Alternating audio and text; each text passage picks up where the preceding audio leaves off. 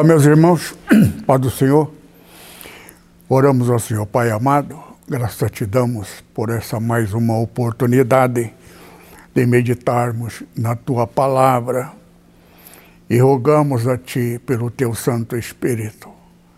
Guia-nos, santifica-nos, prepara-nos para o dia glorioso da vinda do Senhor Jesus para estabelecimento do teu reino aqui na terra. Fala conosco, nós te pedimos, em nome de Jesus. Amém. Dando continuidade à meditação passada, eu quero concluir aqui algumas palavras do conhecimento. As coisas que aconteceram com Abraão até Jesus. São metáforas, são lições, são dicas de Deus para nós sabermos como as coisas de Deus têm sua evolução, tempo e diferentes fatos, todos os fatos ocorridos, desde o tempo de Moisés, de Abraão até Jesus, elas são profecias para que as coisas progridam de acordo com as coisas que aconteceram, serão da mesma forma, as coisas que virão a acontecer no tempo de Jesus. O nascimento de Jesus até a morte dele é uma coisa. A sua trajetória, quando ele nasceu de uma virgem, então levou o tempo de seu desenvolvimento, sua fuga para não ser assassinado no berço, logo ao seu nascer. Então toda a trajetória de Jesus tem seu tempo diferenciado. Agora, quando o Senhor Jesus começou o seu ministério, já João Batista havia dado sequência ao seu período final, tempo final de João Batista é o tempo inicial da trajetória curta de Jesus até a sua morte só que essa curta trajetória de Jesus tem sua sequência, sua morte, sua ressurreição, e ali parou. Então, cada fato acontecido com o Senhor Jesus representa uma divisão sobre divisões. Tudo isso nós encontramos na Bíblia, por isto que a Bíblia não tem nada a ver com o que está escrito. Mas como assim, pastor? Por que está escrito? Só quem tem o Espírito Santo é que entende que aquilo que está escrito tem referência a nossa conduta e o nosso tempo aqui na terra. O tempo da morte do Senhor Jesus, a sua trajetória com coroa de espinho, com a cruz nas costas, cruz significa maldição, levando a maldição, acompanhando-o. Né?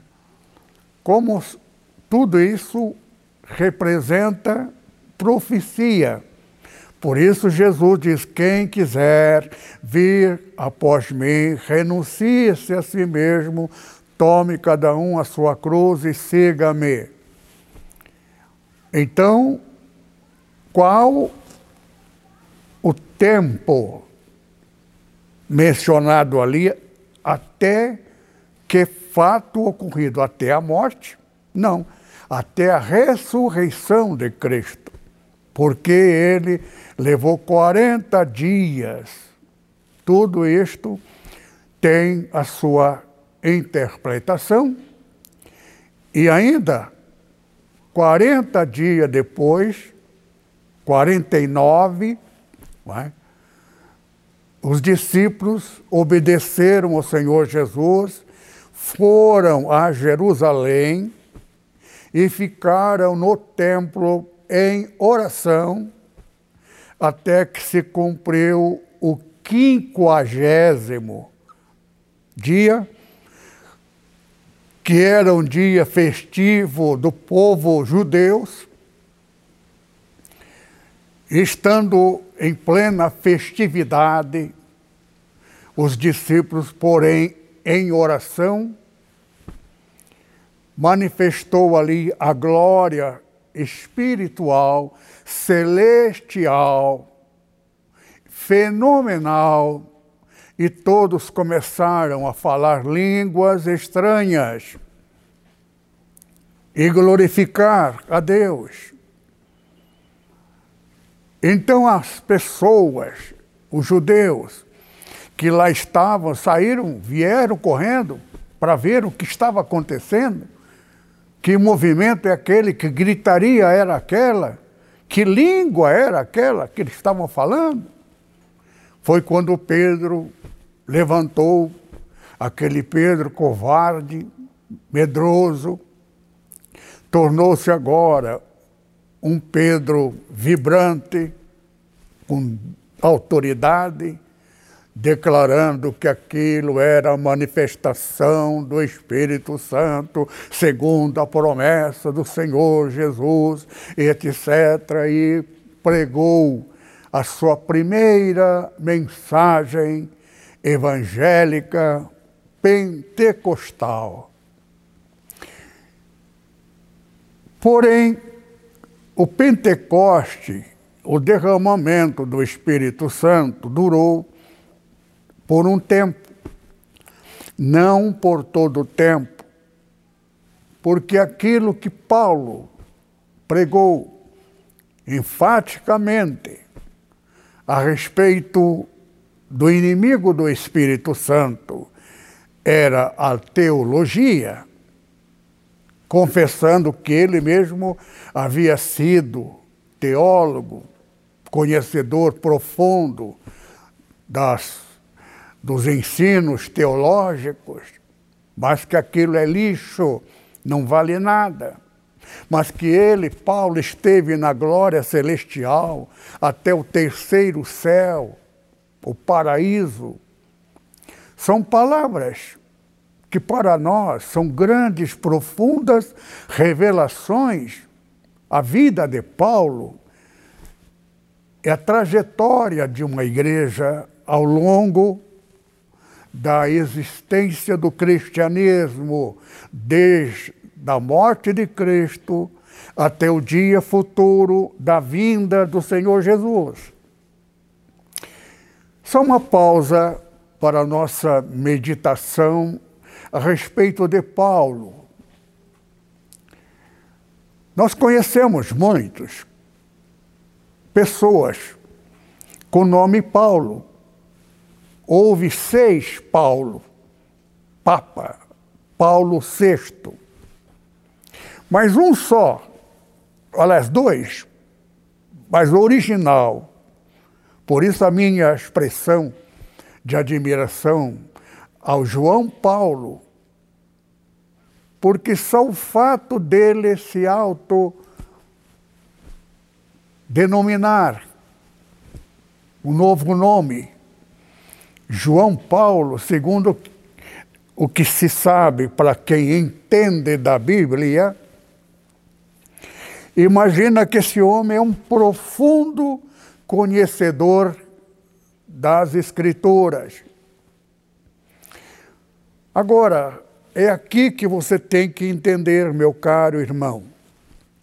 Não devemos jamais condenar a Igreja Católica Apostólica Romana, porque eu sei que algumas pessoas, ou várias pessoas, estão até assustados com a minha declaração de que Jesus, de, do, da, da Igreja Católica, do meu amigo, é o meu Jesus. Quem é Jesus da Igreja Católica?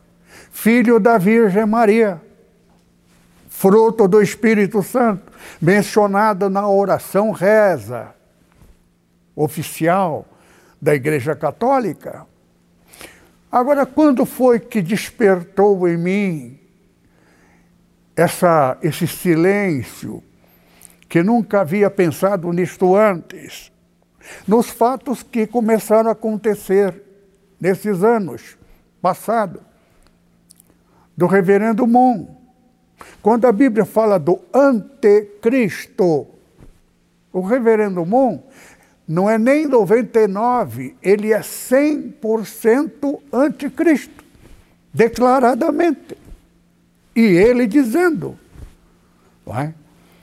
que Jesus dele não é o Cristo da cruz. Ele não prega, prega falando que Jesus morreu na cruz para pagar pelos nossos pecados. A Igreja Católica prega isto. Por quê? Porque isto é a verdade. É a essência do Evangelho. Eu não tinha pensado nisto, porque com o tempo da minha vivência no cristianismo, na igreja evangélica, eu nunca procurei saber por que esta diferenciação? A não ser que eu tenha é, é, é, aprendido a respeito de Lutero e de Calvino. Ora, eu não sou calvinista. Aliás, os calvinistas, que a igreja presbiteriana, nos perseguiu muito. Nós éramos chamados de endemoniados porque a língua estranha que nós falávamos era para eles uma blasfêmia. E blasfemava de nós. A Igreja Batista, tradicional, teólogo. E a Igreja Metodista, que é derivada de um grande homem que fundou a Igreja Metodista. Ele era pentecostal. Por quê? Porque aquela fase que Deus disse a Abraão, veja só. Mencionei isto nas pregações anteriores. Quando chegasse na décima segunda, ou no final da décima segunda, que é o cordeiro, então seria rola e pombinho. Rola e pombo, disse Deus a Abraão. Rola e pombo, pomba, não mate. Não é para morrer. Significa o quê? O Pentecoste. Então, o fundador, que no momento não me lembro do seu nome, porque tentaram me matar, eu já contei isso para vocês, tiraram a minha mente, fiquei é uma longa história que, se eu for contar, eu tenho que falar mal de quem me tentou matar. Quem é que destruiu a nossa igreja não foi a maçonaria. Paga, deram de presente para a maçonaria. Eu era, fui um grande admirador da maçonaria, porque eu sei a história. Eu conheço a maçonaria mais do que o próprio maçom, grão-mestre da maçonaria, porque eu conheço a história, que eu, eu me formei em história.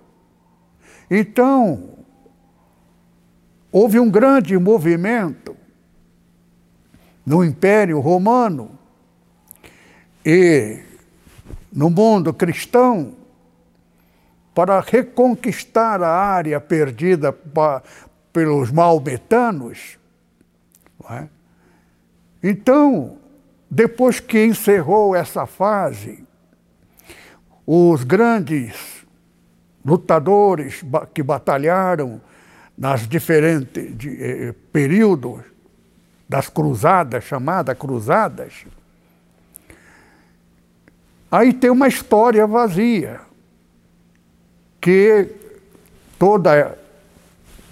Porque na guerra, aqueles que vencem leva como triunfo os bens que os adversários possuíam.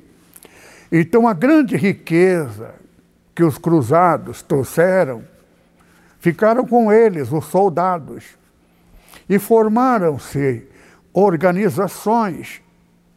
É aí que eu quero parar, para depois, na sequência desses fatos longos, é que surge a maçonaria. Então, eu sei a história real da maçonaria.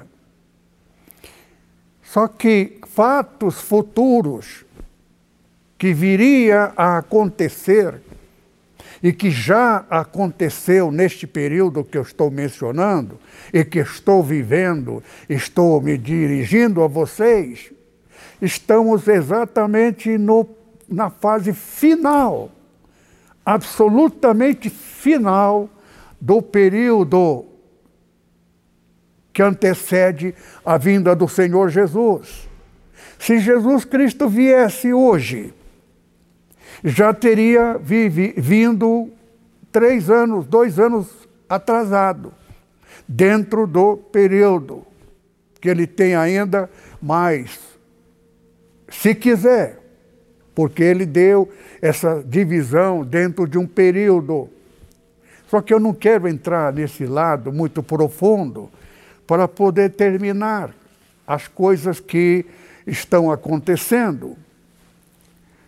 Só para dar aos irmãos que às vezes eu não entendo, não lembro do nome das coisas, de nome de pessoa, data, por isso que eu tomei nota aqui de algumas coisas, que eu faço muita confusão. Eu não estou mais em condições de pregar a vocês, mas como eu tenho conhecimento, adquirido ao longo do tempo de minha fé, e eu aprendi de do Espírito Santo, porque eu não fiz teologia. Primeiro, qual a teologia é verdadeira? Metodista? A batista? A presbiteriana? A luterana?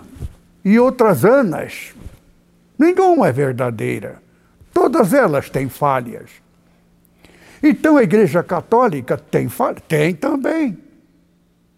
Por isto que eu estou chegando a um ponto focal, como que dizendo, cheguei à conclusão final, ao denominador comum.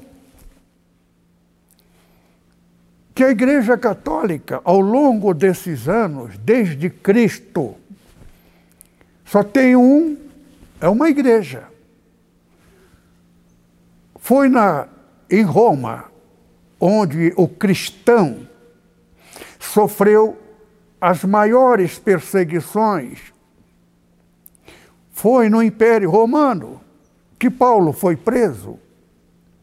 Mas também foi em Roma que Paulo escreveu carta, preso. Essa carta que é importante para nós. E grandes homens cristãos surgiram em Roma. Em, durante a perseguição, Só que esses homens de Deus conquistou o país inteiro com o evangelho do poder de Deus. E dentro da extensão da conquista romana, as coisas começaram ao longo do tempo mudar. No ano, no sétimo século, nasce no século VI um homem chamado Maomé. E o Maomé, segundo, forma efetivamente a doutrina, porque na verdade o Maomé durou pouco tempo. E ele conheceu o, o, o cristianismo em busca do conhecimento da verdade. E ele descobre dentro do conhecimento que ele é descendente de Abraão, pelo filho da escrava. Então, eles tiraram dali um paralelo, dando sequência ao judaísmo em cópia, cópia do judaísmo.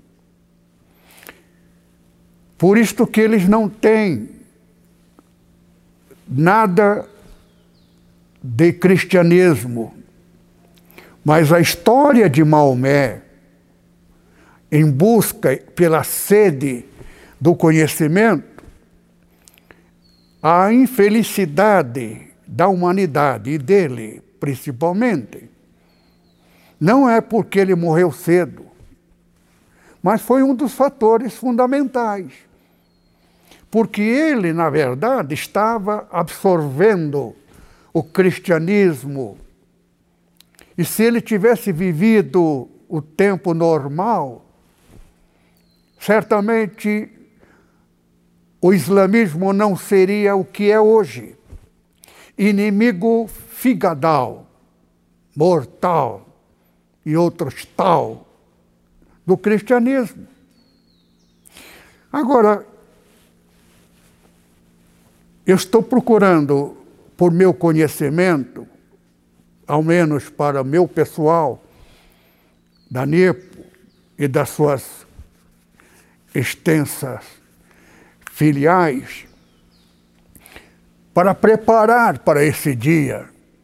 Eu quero dar conhecimento para que os irmãos saibam tudo o que está escrito no Apocalipse que o homem, principalmente o teólogo, só tem a blasfemar de Deus, porque eles encontram passagem bíblica que pura letra, que o sol não dará sua luz, as estrelas cairão do firmamento, a lua se converterá em sangue.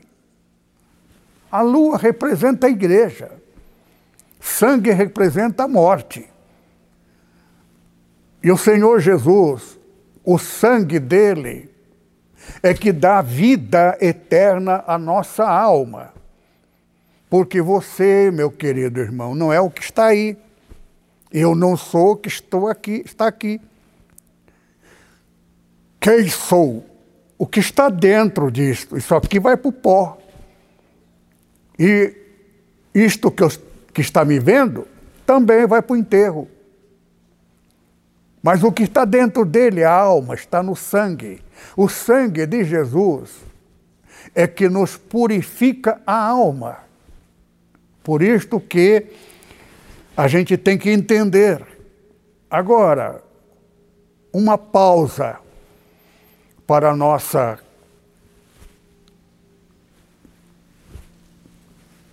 revelação. O tempo de Jesus da, da nascimento dele até agora já se cumpriram. Por quê? 144, que é 12 vezes 12, que está na Bíblia, versos 14, como está também na Bíblia, Mateus capítulo 1, verso 17. multiplica tudo com 14, que é 2 vezes 7. Então, se você multiplicar 144 por 14, dá 2016. Acrescenta 2, 2018. Por quê? Porque isto está na Bíblia. 2 é diferença de 12 com 14. 14 é 2 vezes 7, 12 é 2 vezes 6. 6 é o número do homem, tempo do homem. Dentro da contagem, existe sempre um jogo de tempo pelo número 7 com o número 6. Por isso, esse período é o período da intersecção. Os números se cruzam. Às vezes não cruza o 6, mas cruza o 3. 3 é metade do 6, 3,5 é metade do 7. Por isto que no Apocalipse, neste período que nós estamos vivendo, não se menciona antes o número 3,5. 1260 dias é três anos e meio. 42 meses é três anos e meio. Então, tudo isso é dicas. Tempo, tempo, metade de um tempo também é 42. 42 é 6 vezes 7. 6 é tempo completo e 7 também. Então, 6 vezes 7 é 42. Começa quando? Aí que está o jogo. Começa dentro de uma data que algo muito representativo aconteceu. O que foi que aconteceu? A morte do pastor Paulo Leivas Macalão e Cícero Canuto de Lima, em 1982. E morre também pastor Alípio, que era o substituto do pastor Paulo Leivas Macalão. E por quê? Porque morrendo Paulo Leivas Macalão, a doutrina dele fundamentada seria dada sequência com Alípio. Mas ele morreu alguns dias no mesmo mês. Então, o tempo em que Cícero de Lima começou o seu ministério, e o pastor Paulo também, a sua conversão e sua iniciação, porque ele converteu no dia, no dia seguinte já começou a pregar o evangelho, dá exatamente 60 anos, fim de 59 anos. É uma coincidência? Não. Término de um tempo, dois meses antes do Senhor Jesus mostrar para mim na Moca, aliás, perdão, na Liberdade, na Liberdade, no bairro dos japoneses, aqui é a minha igreja. E aquilo veio para nós, quase de graça, porque Deus estava preparando ali uma igreja. A Nepo não foi uma igreja imaginada, fundada, é, idealizada.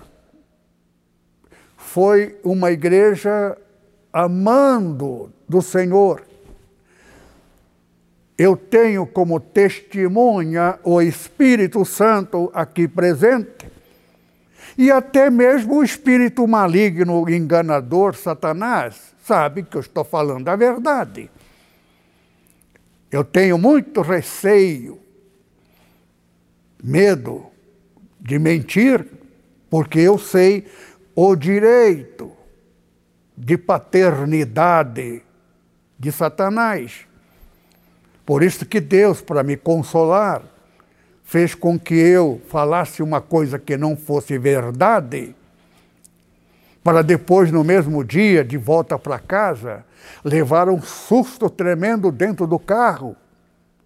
Imediatamente, no dia seguinte já, providenciei para falar à igreja que eu não sei como posso ter esquecido que eu estivera hospitalizado.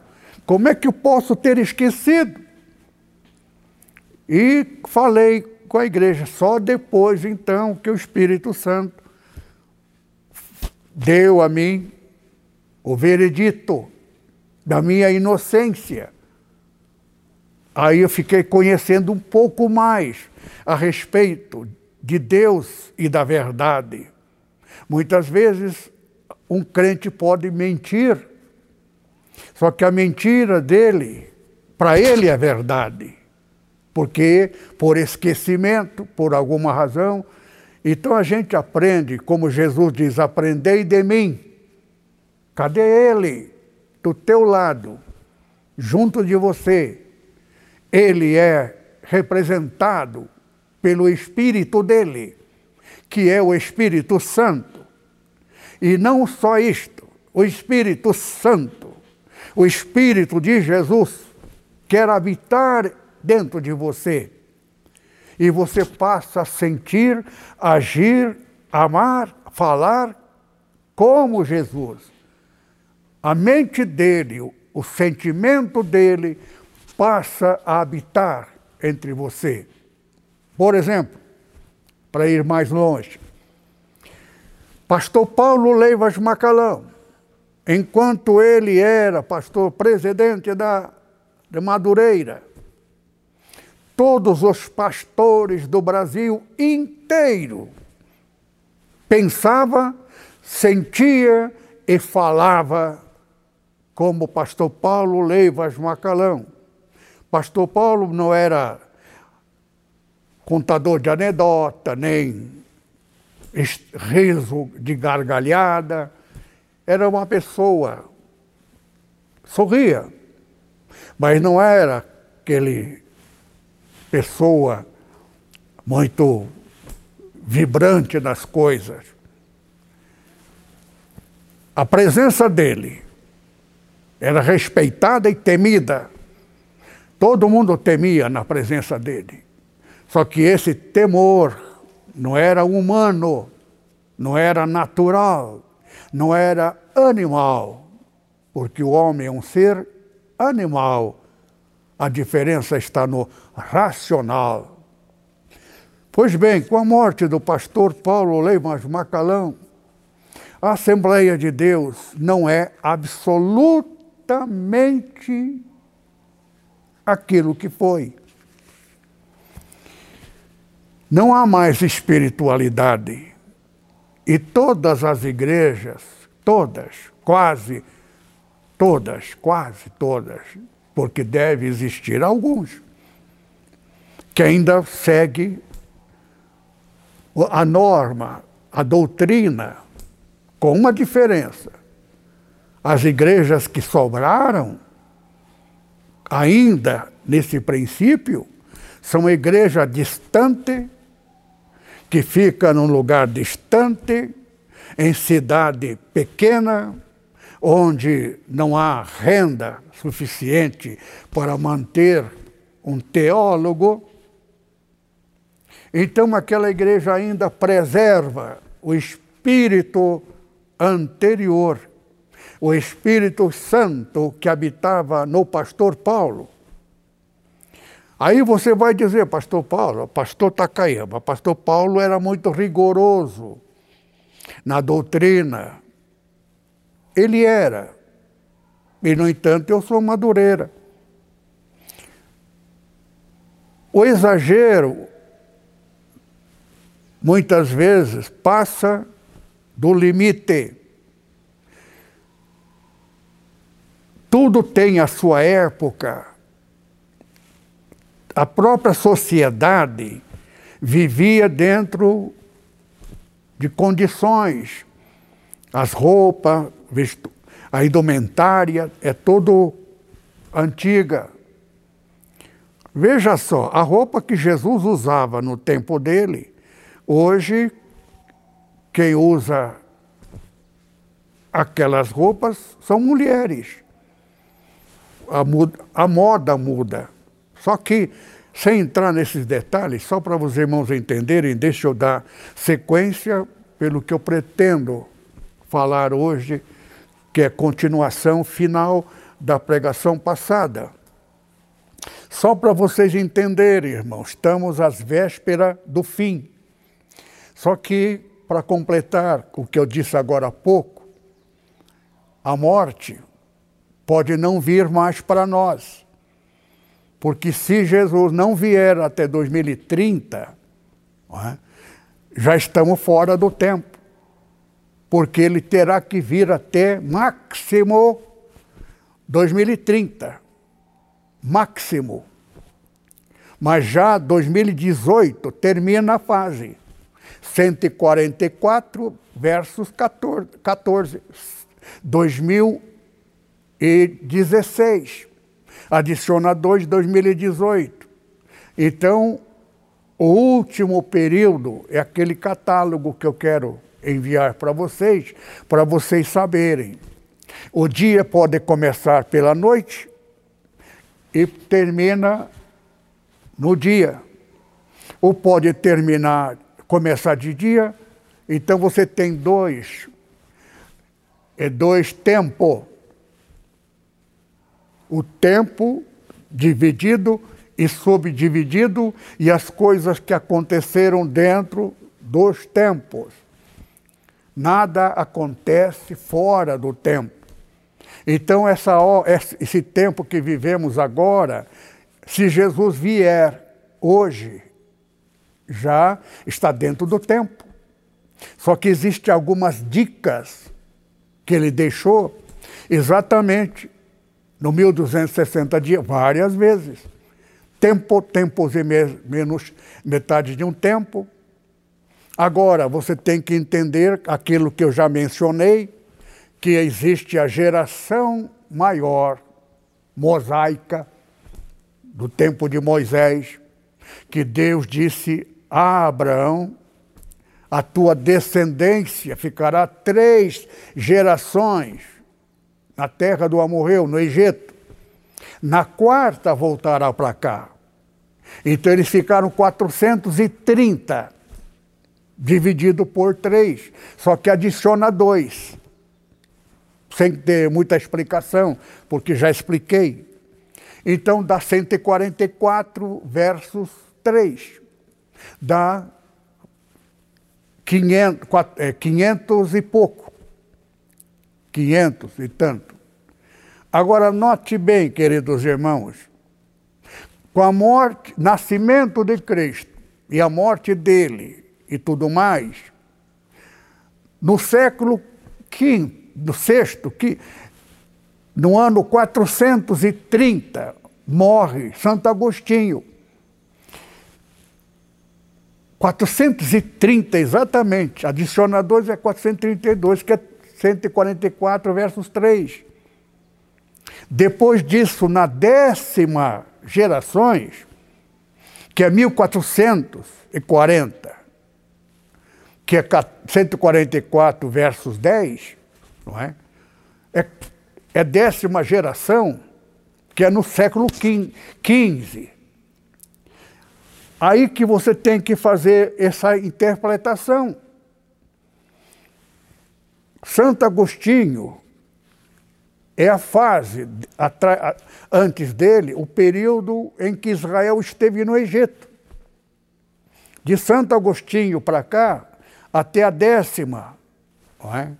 Décimo segundo, o nascimento, porque está na lei de Moisés que quando uma mulher fica grávida, no nono mês, mais uma semana do décimo, aquela mulher, a, a criança nasce, dali ela tem que ficar 80 dias em santificação. Existe todo um procedimento. Tudo ali são linguagem profética espiritual a respeito do nascimento de uma igreja. Não está falando de uh, o nascimento natural. Ela é linguagem para espiritual.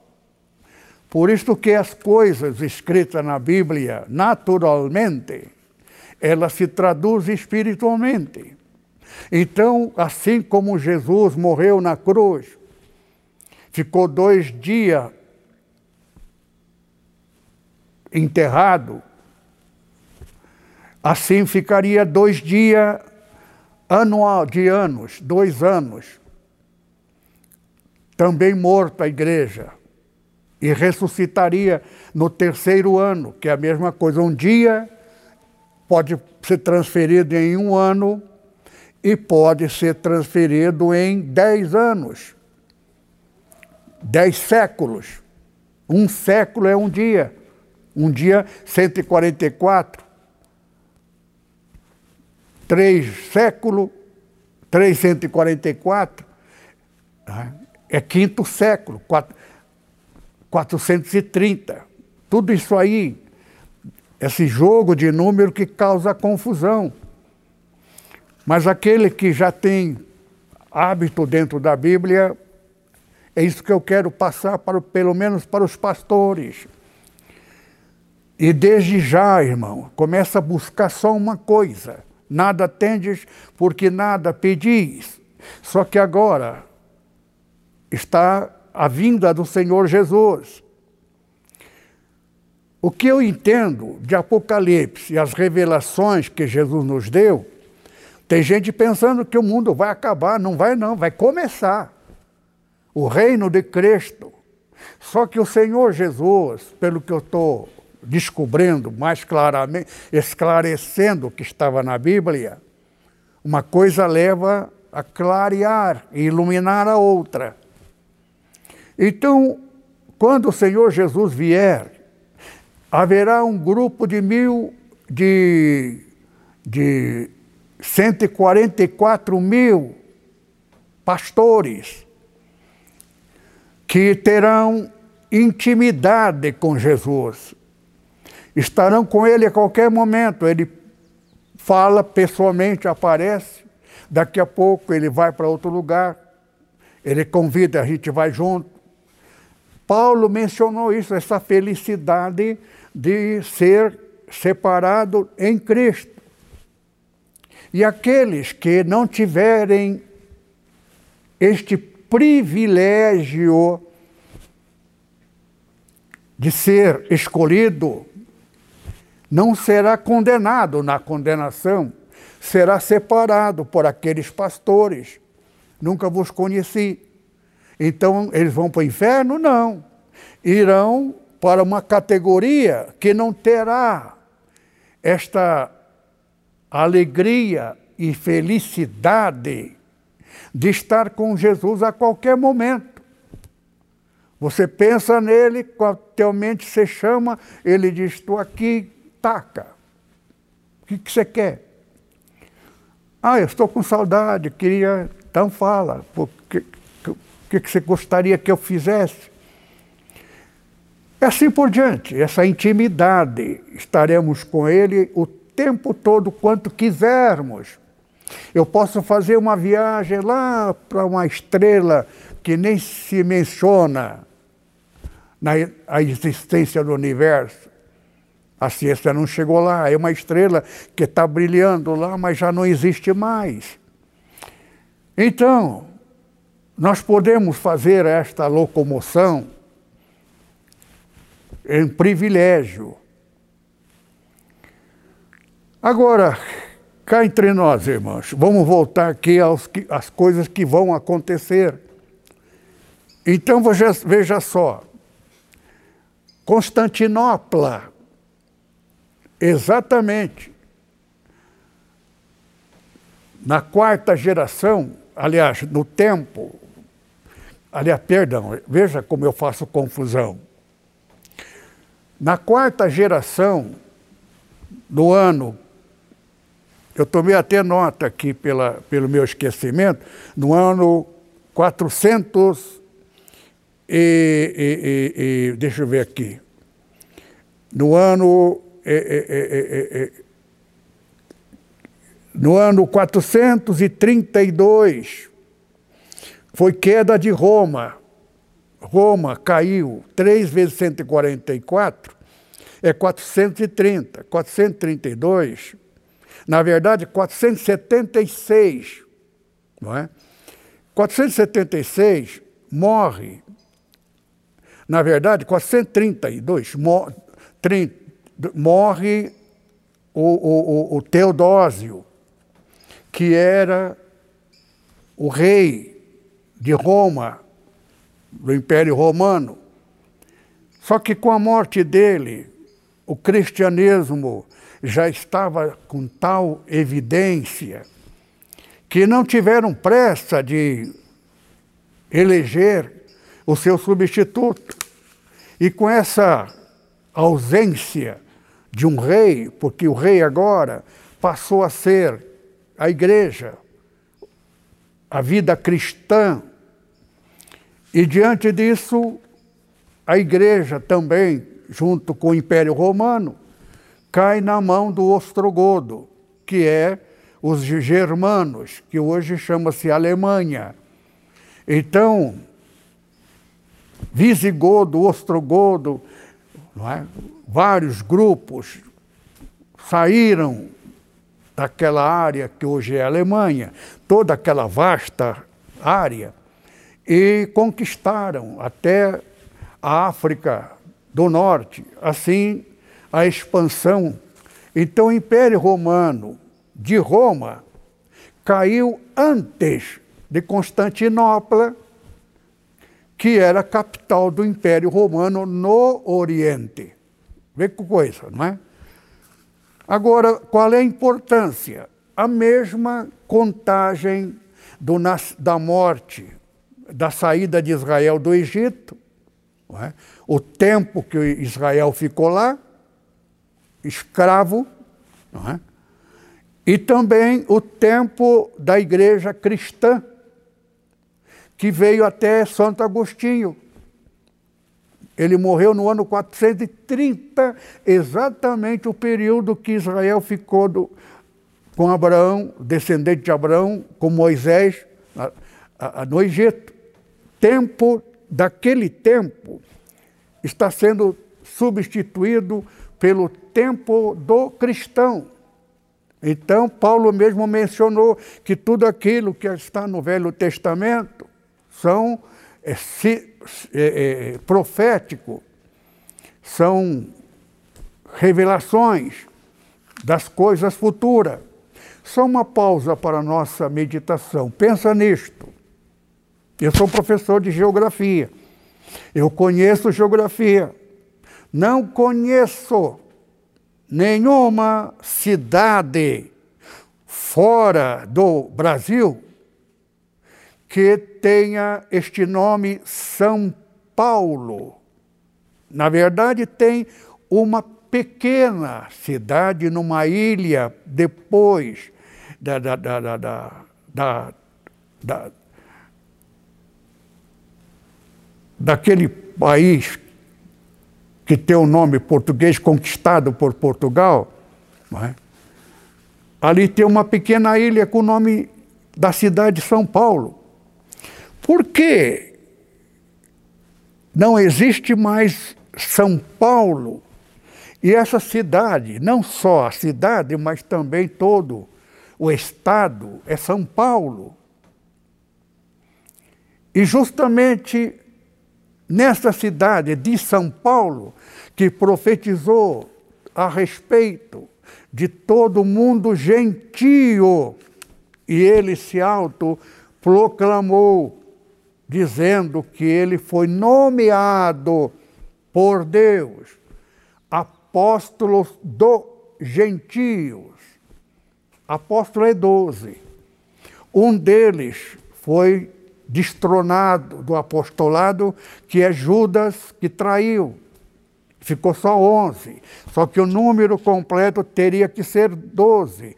Logo, o apóstolo Paulo seria único apóstolo que é apóstolo das doze, do doze apóstolos, que tomou o lugar de Judas. Tentaram eleger um Mas Deus não aceitou. Então, Paulo é o apóstolo dos gentios. E o Novo Testamento passou a ser dos gentios, a promessa de salvação da vinda de Cristo, Filho do Deus Altíssimo, gerado de uma virgem, seria para os gentios. Tanto é que aqueles judeus, no dia da Páscoa, comemorando a Páscoa, em homenagem àquele que um dia viria, e aquele que um dia viria estava sendo crucificado na data. Por quê? Porque ele era o original. E aquele cordeiro sempre colocado cada ano, um cordeiro escolhido, o cordeiro verdadeiro, naquela mesma data, estava sendo crucificado. Só para os irmãos entenderem. Por isso que o judaísmo agora é instrumento de Satanás. Igreja de Esmirna, igreja de Filadélfia, sinagoga de Satanás, igreja de Pérgamo, trono de Satanás, dentro de uma igreja cristã. E não só trono, mas habitação de Satanás. Satanás habita dentro da igreja. O que isso tem a ver com o que o senhor quer falar agora, pastor, aos católicos?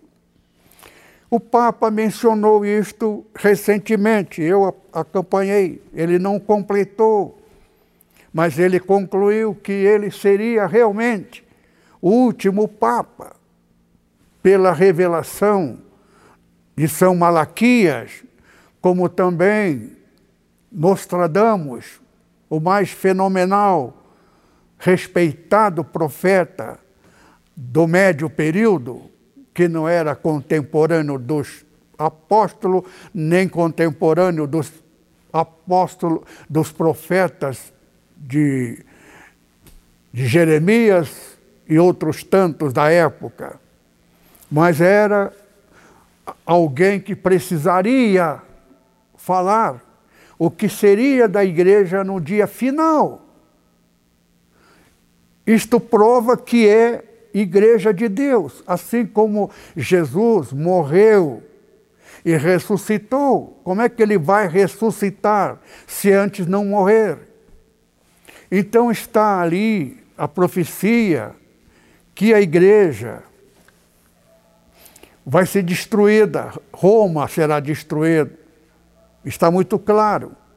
E que o próprio Papa é, é, é, Francisco menciona isto. Só que existe um lugar, lado mais obscuro que a gente evita comentar, que o Papa também não comentou, porque será a destruição. Dá a entender que Deus, irado com a Igreja Católica Romana, vai destruir por ira. Deus irado, vingativo, com raiva. E não é isto. Isto é profecia que dá exatamente a palavra sentencial de que é a igreja de Cristo, cuja sentença é a morte morte para poder ressuscitar. Então, a ressurreição de Cristo estaria antecedida pela sua morte, dois anos antes. Tudo isto faz parte da profecia.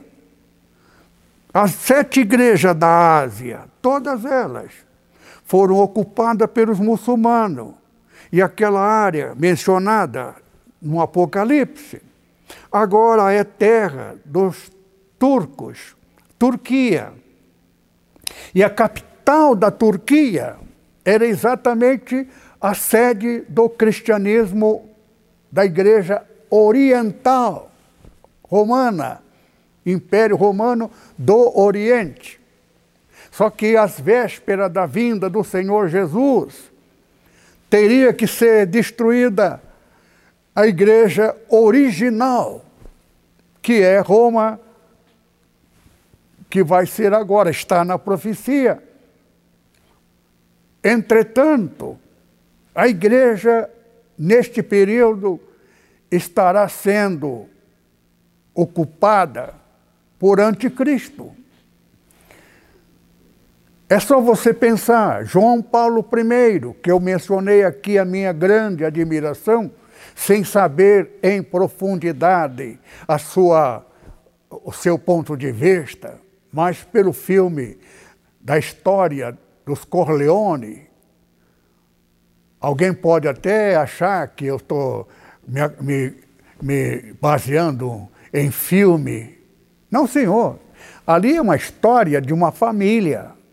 É biografia verdadeira, que fala até lá do desagradável. É? Mas é a história real, que a igreja não contestou, porque o Papa foi realmente, da mesma forma, assassinado.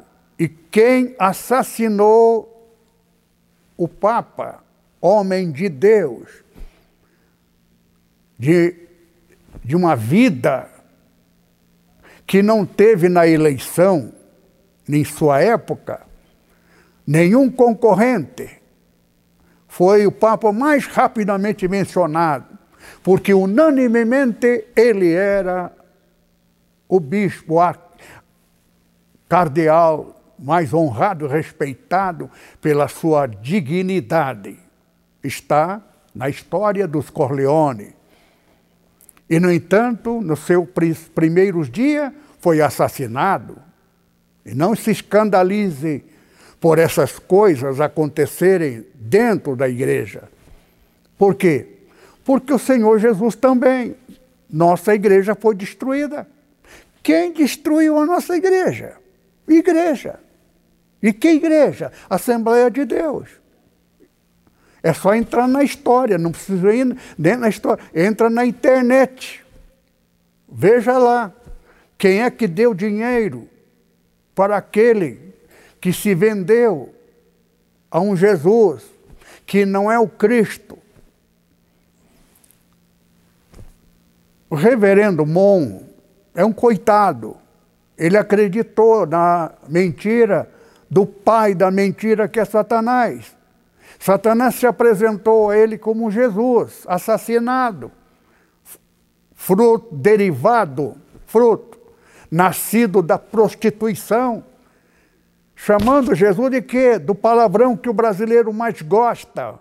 Ô oh, seu filho que nem menciona, esse é baixa, baixeza. É? Entretanto, é o palavrão mais usado neste país, mas ninguém se ofenderia mais chamando mãe da gente de prostituta. E não é que o reverendo Mon Satanás se apresentou como Jesus, um Jesus, esse Jesus filho da blasfêmia. Vê como o Satanás é tão astuto que toda a igreja, cujo pastor, o Papa, se o Papa mudar, conforme a mudança do Papa, é a mudança da igreja. Por que o Papa João, o, o, o, o Papa João Paulo I foi assassinado?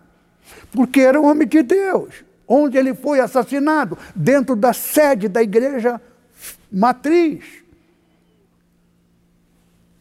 Isto está na Bíblia. Agora, vai chegar um que a gente não sabe se é o Francisco.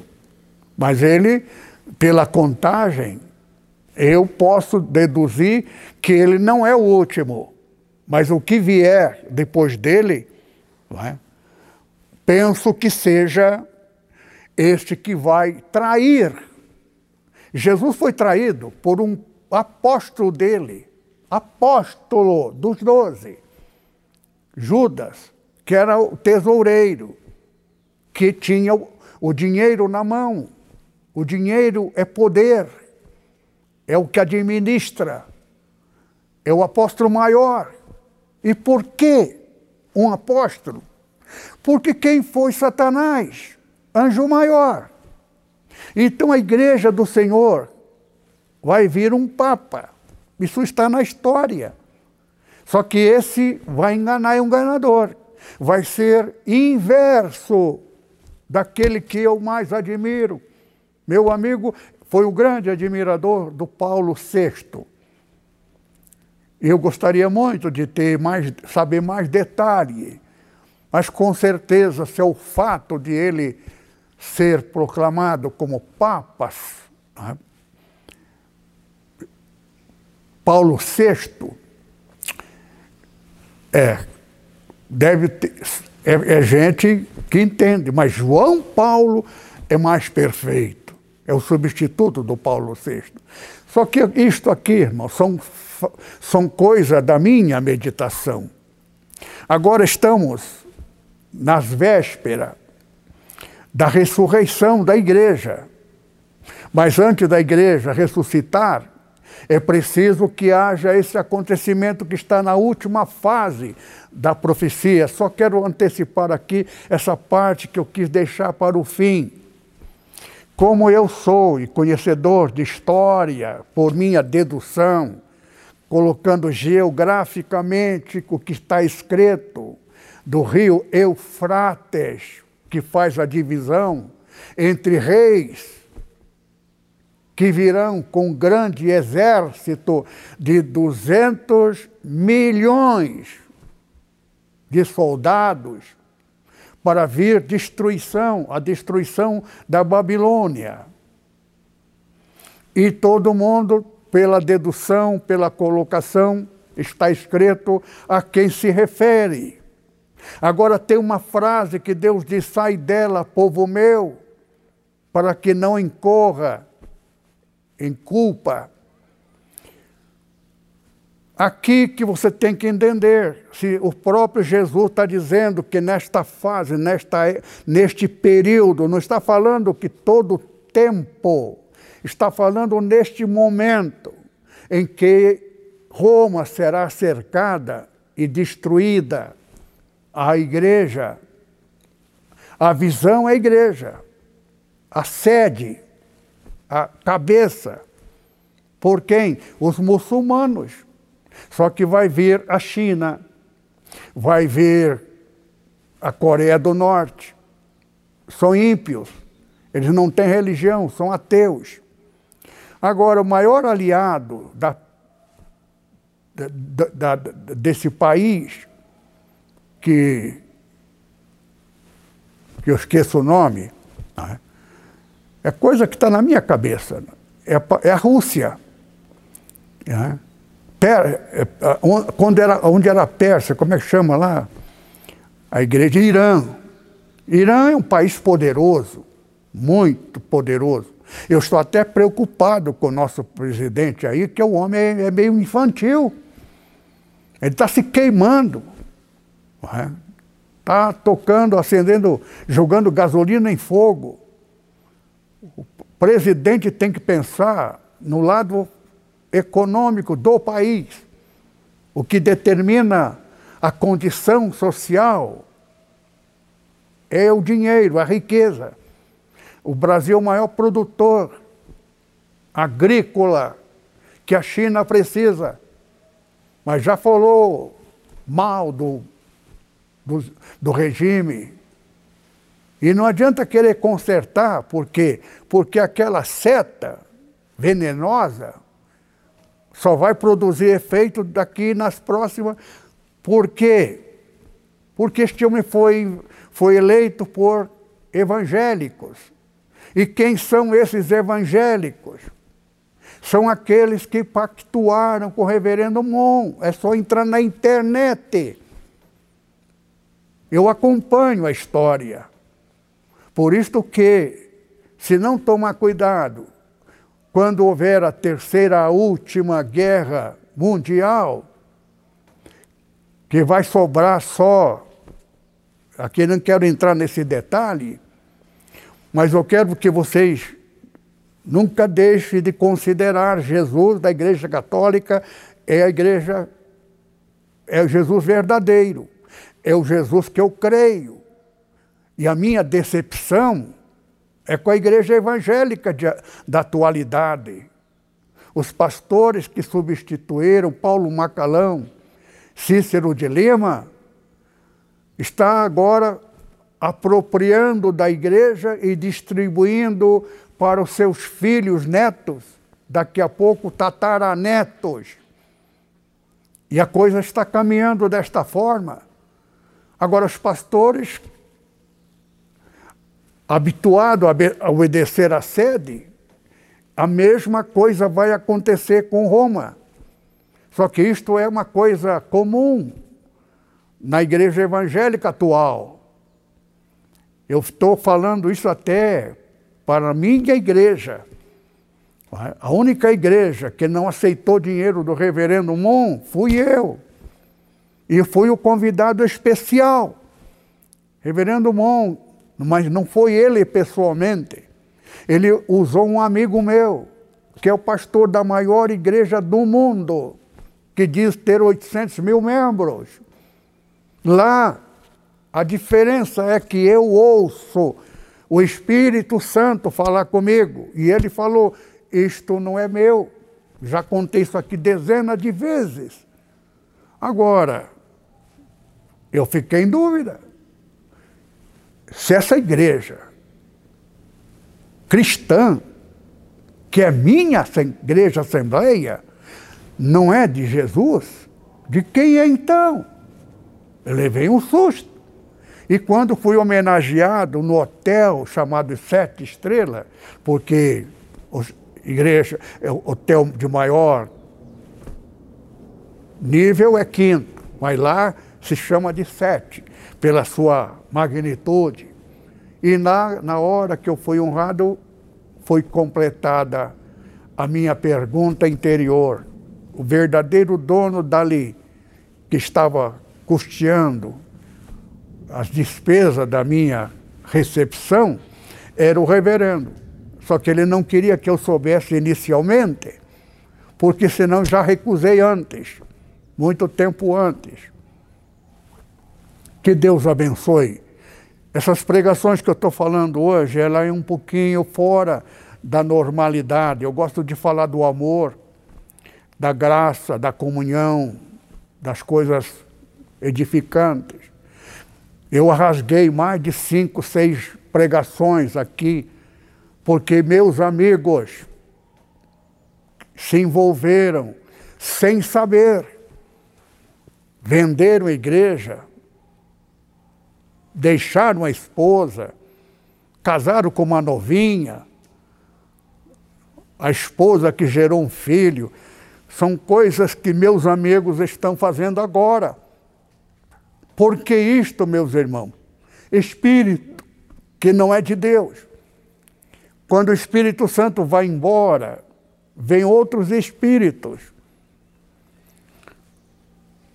A igreja pega o espírito do pastor. Quando Paulo Levas Macalão e Cícero de Lima estava no poder, e Alípio também, era o mesmo espírito. Com a morte deles, quem preservou? Só eu. E vários irmãos que estão ali já aposentados, não pela idade, mas pelo fato de serem da velha guarda. Que Deus abençoe. Que o amor de Deus, nosso Pai, a graça abundante do Senhor Jesus e a comunhão do Espírito Santo permaneça sobre cada um dos irmãos. Amém.